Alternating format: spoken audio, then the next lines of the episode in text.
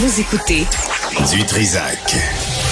Vous venez de vous connecter en direct sur Cube Radio? Pas de stress. Tout est disponible en balado sur l'application ou le site cube.radio.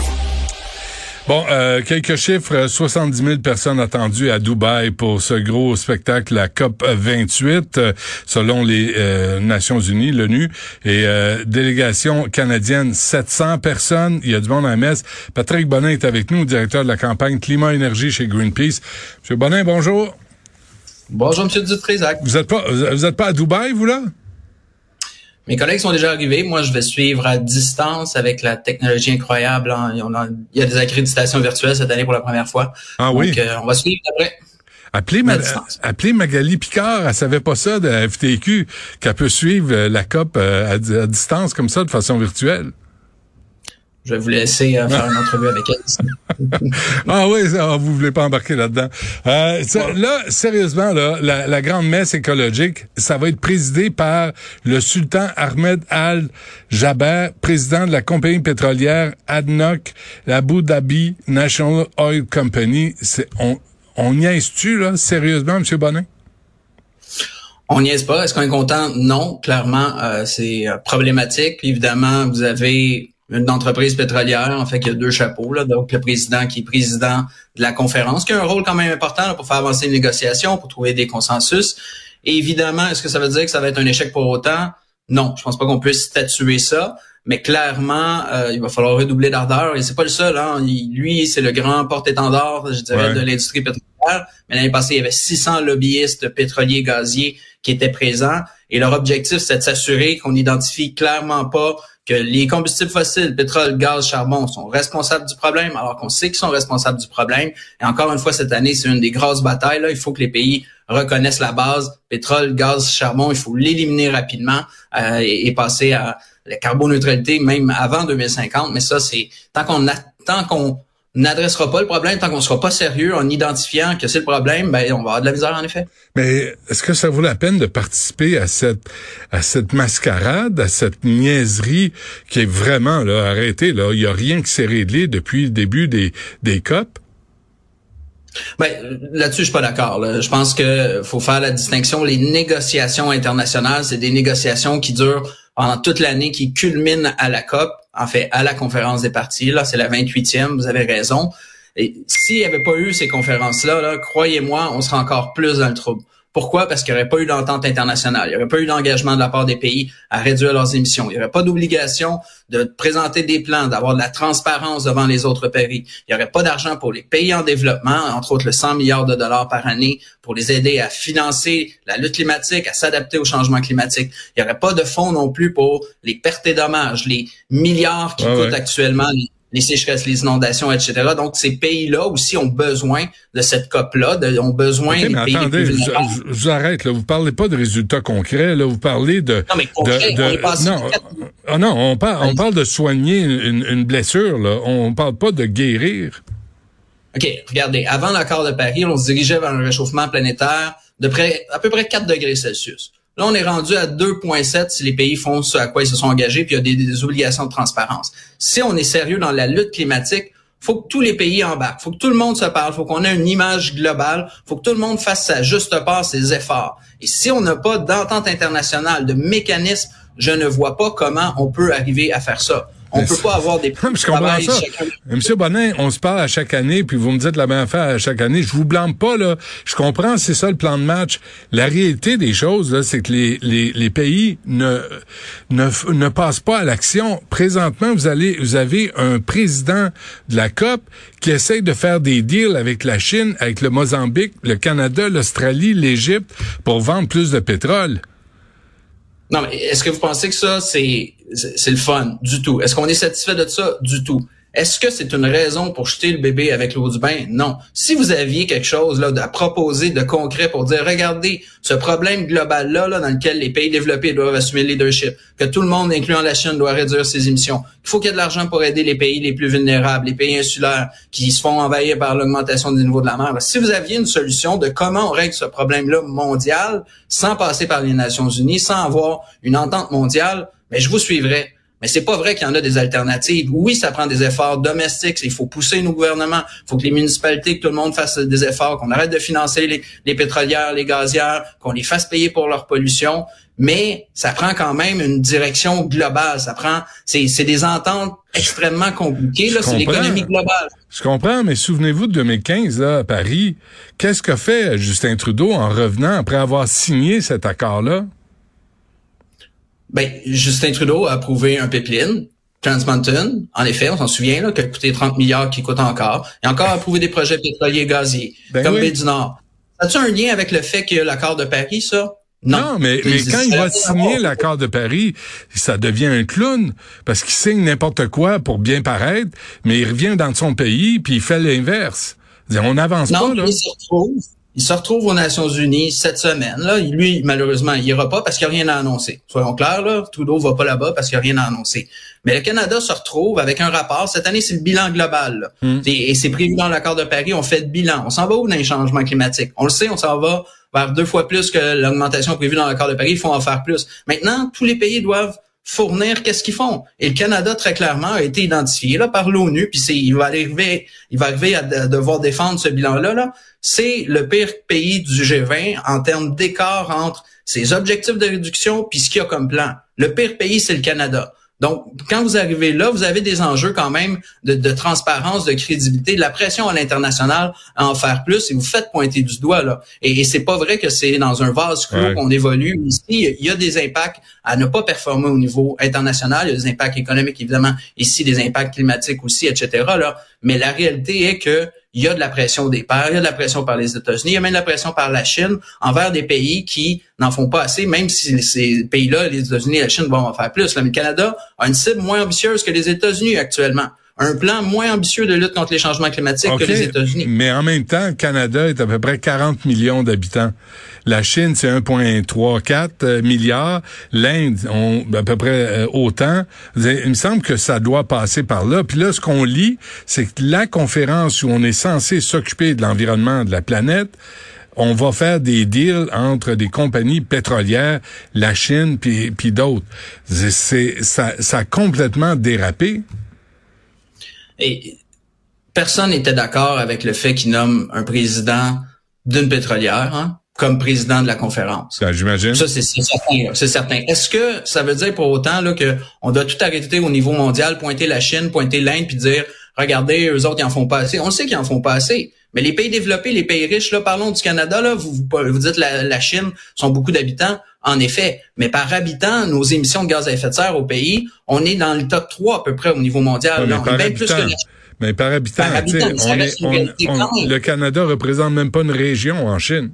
OK, donc on fait rien parce que par habitant, on a le niveau, Est-ce que la COP, est-ce que la COP est devenue un cirque où on règle pas des choses, où on en profite pour dire, faire des affaires, puis on devrait créer une nouvelle conférence où on va être un peu plus sérieux dans, dans Ça change rien, ça change rien. C'est, c'est, le problème, c'est pas les Nations Unies on a besoin euh, de cette instance-là. Le besoin, c'est les pays qui sont là. Changer d'instance, ça va être la même affaire. Mettez ça au G20, ça va être la même affaire. Le problème, c'est les pays. Il faut que ça avance. Et là, ça avance pas assez vite, on le sait. Mais il hmm. faut se servir de ces conférences-là pour sortir puis avoir fait bouger l'aiguille, qu'on passe de 2,7 à 2,6 à 2,5 éventuellement à 1,5 degrés Celsius, qui s'engage clairement. Et là, il y a de la résistance. Le Canada résiste encore de vouloir simplement identifier le fait qu'il faut éliminer les énergies fossiles. Mais il y a 80 plus que ça, 100 pays à travers le monde qui poussent pour ça. Tu la France qui pousse pour ça. Donc, on commence à avoir l'air d'imbécile au niveau international. Ça, devient honteux de plus en plus. Mais... Mais si vous aviez une solution, dites-moi en quoi on sera, ça irait mieux s'il y avait euh, pas. Parlez-moi pas de même, là, M. Bonin, sacrément. Là. si vous avez une solution, n'avez-vous, vous, des crises de solutions? Vous parlez d'objectifs. Moi, je vous dis que c'est complètement ridicule d'avoir le président d'une compagnie pétrolière, de l'Abu Dhabi National Oil Company, qui partageait le serveur de la COP 28 pour vendre plus de pétrole à des pays. C'est un, c'est un cirque, c'est pas sérieux. C'est complètement scandaleux. Ben, c'est complètement scandaleux. Je suis pas d'accord avec ça, c'est certain. On, est, on, décrit ça sur toutes les tribunes. là. Trompez-vous pas. là. Il y a personne qui est d'accord avec ce qui se passe avec la présidence et l'influence des industries pétrolières et gazières.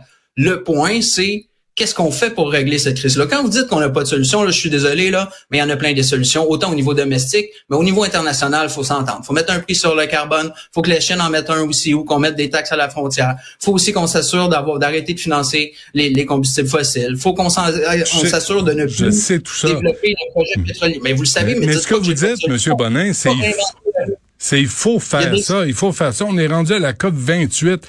Il me semble qu'on puis moi je pense à mes enfants, je pense à vos enfants, aux enfants en général, aux prochaines générations. Faut arrêter de dire faut que, que les choses changent. T'es rendu à la COP 28. Il me semble qu'il aurait dû avoir des changements sérieux si ça avait été sérieux. Mais là, c'est une gang de crapules qui se rassemblent à Dubaï, une ville en plein désert qui, qui enlève le sel dans l'eau pour faire des jeux aquatiques. Tu me niaises-tu, là? Non, mais moi, je niaise personne actuellement. Là. Non, pas vous, là, mais en général. OK, mais en général, là, oui, les gouvernements nous niaisent. Oui, c'est très clair que ça fait longtemps qu'on s'en va vers... Des... Puis on le voit avec les feux de forêt cet été, là, c'est plus lointain. Là. On s'en va vers une catastrophe climatique, puis qu'il faut agir. Mais soyons clairs, l'industrie pétrolière et gazière a financé des, des fausses études, a jeté du doute sur, euh, sur la science, est encore, en train de faire du lobbying à fond la caisse au gouvernement fédéral pour pas qu'il réglemente le secteur pétrolier et gazier qui a promis de réglementer M. Trudeau en 2021. Et ils font tout pour réduire le moins possible, à retarder le plus tard possible l'action. Fait regardez le problème. Le problème, c'est les gouvernements qui sont complices, qui écoutent les entreprises. Va falloir mettre de la pression dessus. Mais enlever l'instance internationale qui permet que tout le monde soit confronté, qui doivent collaborer, même si c'est pas parfait, puis ça va pas assez vite, et j'en conviens, puis je suis le premier à le dire, là, mais je pense pas que c'est ça le problème. Le, le problème, c'est pas que les pays tentent au niveau international de faire avancer les choses. Le problème, c'est que les pays individuellement, individuellement et collectivement n'en font pas assez, que l'industrie pétrolière et gazière retarde le tout et que oui, il faut faire plein d'autres choses. Là, c'est mettez de la désobéissance civile ou d'autres moyens, mettez de la pression sur les gouvernements, là. Mais autant Québec, autant Ottawa actuellement ne livre pas la marchandise. Ça, c'est pas de la faute de la Chine, c'est pas de la faute de l'Inde, c'est pas de la faute de, la présidence là, qui est un, un pétrolière. Non, mais, mais, mais, honnêtement, M. Bonin, là, quand on bloque le pont Jacques-Cartier là, pour faire avancer la cause environnementale, qui est une connerie, je voudrais voir ça, moi, à Dubaï. Je voudrais voir ça, moi, des gestes euh, pour, pour dénoncer cette bande de crapules qui détourne le, le but premier de ce genre de conférence-là. Ben, il y a des observateurs de la société civile. Greenpeace, on a une équipe là-bas également. On va suivre, évidemment, et mettre de la pression puis rapporter ce qui se passe.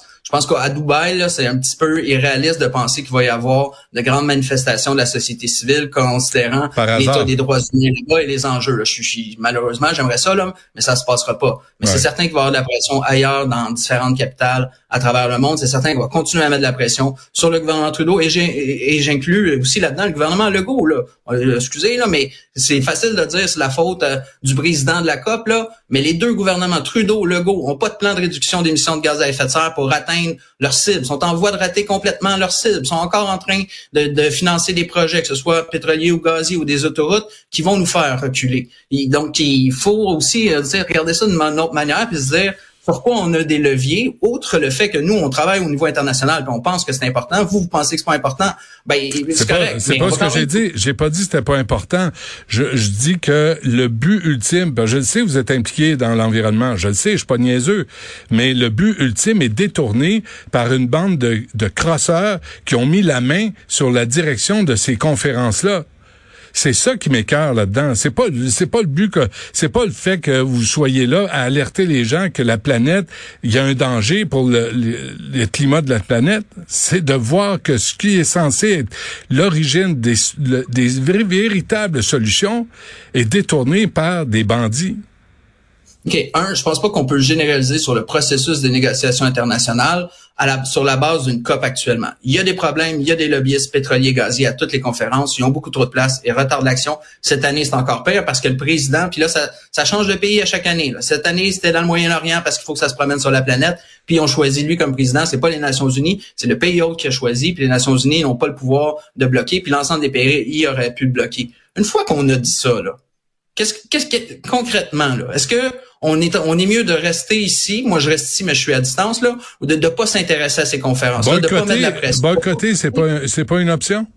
Mais on va laisser la place tout aux lobbyistes pétroliers gaziers pour qu'ils retardent encore d'une année puis qu'on n'ait pas d'avancée. Cette année, on a un fonds là pour les pertes et dommages. Ça prend de l'argent dans ce fonds-là. C'est des milliards de dollars que ça prend. Il faut appeler les pays les pollueurs. Mettre une surtaxe, par exemple. Si on n'est pas là, pensez-vous qu'il y a un minimum de pression pour que ça se fasse? Non, clairement pas. Donc, on peut pas abandonner la lutte. Il faut que ça avance à, chaque seconde le plus possible cette année. On verra la lumière de cette conférence-là. Mais il reste plein de pays. Là. Il y en a un qui est pays autre. Là. Il reste 194 pays autour de la table, dont des pays pétroliers comme le Canada, qui peut, qui pourrait, j'en doute malheureusement par rapport au Canada, là, mais mettre de la pression. L'Union européenne, les États-Unis, même la Chine mettent de la pression à plusieurs égards. Puis ça veut pas dire, le président n'est pas celui qui décide dans ces conférences-là. Oui, c'est un frein du fait qu'il n'aidera pas à conclure une entente euh, ambitieuse qui nous ferait avancer vers l'avant, mais on sait déjà que ça risque de pas être assez ambitieux, mais faut au moins que ça aille de l'avant. Et, et, si on n'a pas ça au niveau international, ben malheureusement, on va rester chacun dans notre coin, on va faire nos petites affaires, puis on va se réveiller en 2050 en disant